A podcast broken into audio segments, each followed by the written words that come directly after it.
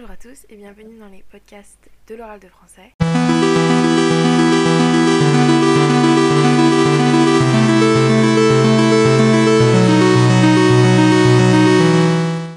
Aujourd'hui, on décortique la fable Le torrent et la rivière de Jean de La Fontaine. Donc cette fable est divisée en cinq parties. La première partie du vers 1 à 6 qui est un prologue, une description du torrent. La deuxième partie du vers 7 à 10, l'entrée en scène du cavalier plus sa victoire face à l'obstacle qu'est le torrent. Partie 3, la course-poursuite est relancée, plus la présentation de la rivière. Quatrième partie vers 18 à 23, la traversée de la rivière qui mènera à la mort du personnage principal et enfin la morale euh, des vers 24 et 25. Dans la première partie, le torrent est décrit comme effrayant. On peut le voir notamment à l'allitération en R, ainsi qu'au nom bruit et fracas qui sont tous les deux associés à l'adjectif grand. Le vers 1 est symétrique et il évoque les sensations sonores. Le verbe trembler, euh, lui, fait écho un bruit assourdissant et à l'agressivité du torrent. La proposition indépendante juxtaposée des vers 3 et 4 souligne l'effroi que provoque le torrent, accompagné du champ lexical des émotions fortes avec le mot horreur.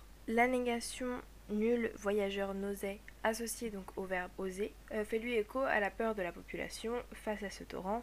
Il y a donc une personnification du torrent, avec l'expression par exemple l'horreur suivait ses pas. Enfin, l'expression une barrière si puissante évoque un obstacle infranchissable, notamment avec l'adverbe intensif si, qui renforce ce côté impressionnant. Dans la deuxième partie, la course-poursuite dramatique est mise en place. En effet, on peut noter du passé simple dans les verbes mi et vi. On en déduit une action de premier plan. Le sujet un seul montre le caractère unique et exceptionnel de la traversée. Au vers 8, le mot menaçante montre que cette traversée est appréhendée.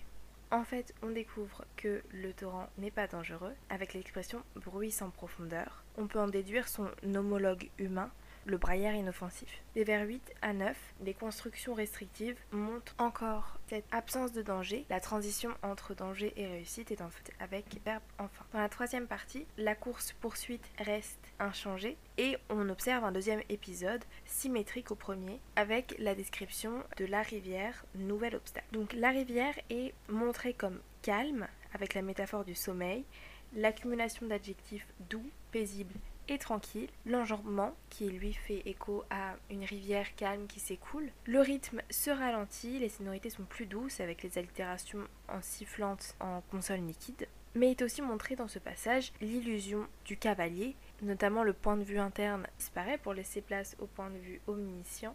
L'absence de verbe montre au vers 17 la précipitation du cavalier. Le cavalier est en conscience et rassuré uniquement par l'apparence de la rivière. Le verbe modalisateur croire, mais aussi l'adverbe d'abord, montre bien son erreur et sa mésaventure prévisible. Dans la dernière partie du récit, on assiste à la mort du cavalier qui est précédé encore d'éléments qui montrent sa précipitation, notamment l'octosyllabe vers 18 avec que des verbes et pas de compléments, ainsi que le présent de narration qui permet une actualisation. Le danger se révèle, donc la rivière se trouve être le Styx, qui est une référence mythologique au fleuve des enfers. Sa mort est accompagnée donc du chant lexical de la noirceur, onde noire, séjour ténébreux. La rime plate, malheureux, ténébreux montre la malfaisance de la rivière. On assiste ainsi à un dénouement tragique, mais La Fontaine ne montre aucune émotion, mais plutôt de la distance. Dans la morale, qui se présente comme deux octosyllabes au présent de vérité générale, se place comme une sentence du récit. En effet, l'opposition autour de l'expression sans bruit nous invite à une relecture allégorique en remplaçant les cours d'eau comme des types humains, la rivière étant une personne qui n'est pas en colère, sereine, mais sournoise et hypocrite, tandis que le torrent le braillard inoffensif. Autrement dit, La Fontaine nous dit que les apparences sont souvent trompeuses et il nous invite à la prudence. Autrement dit, la douceur et le calme apparent ne sont pas le gage d'une conduite irréprochable. La leçon que nous délivre La Fontaine a certes une valeur universelle, mais elle est particulièrement adaptée au monde des courtisans dont l'hypocrisie est régulièrement fustigée.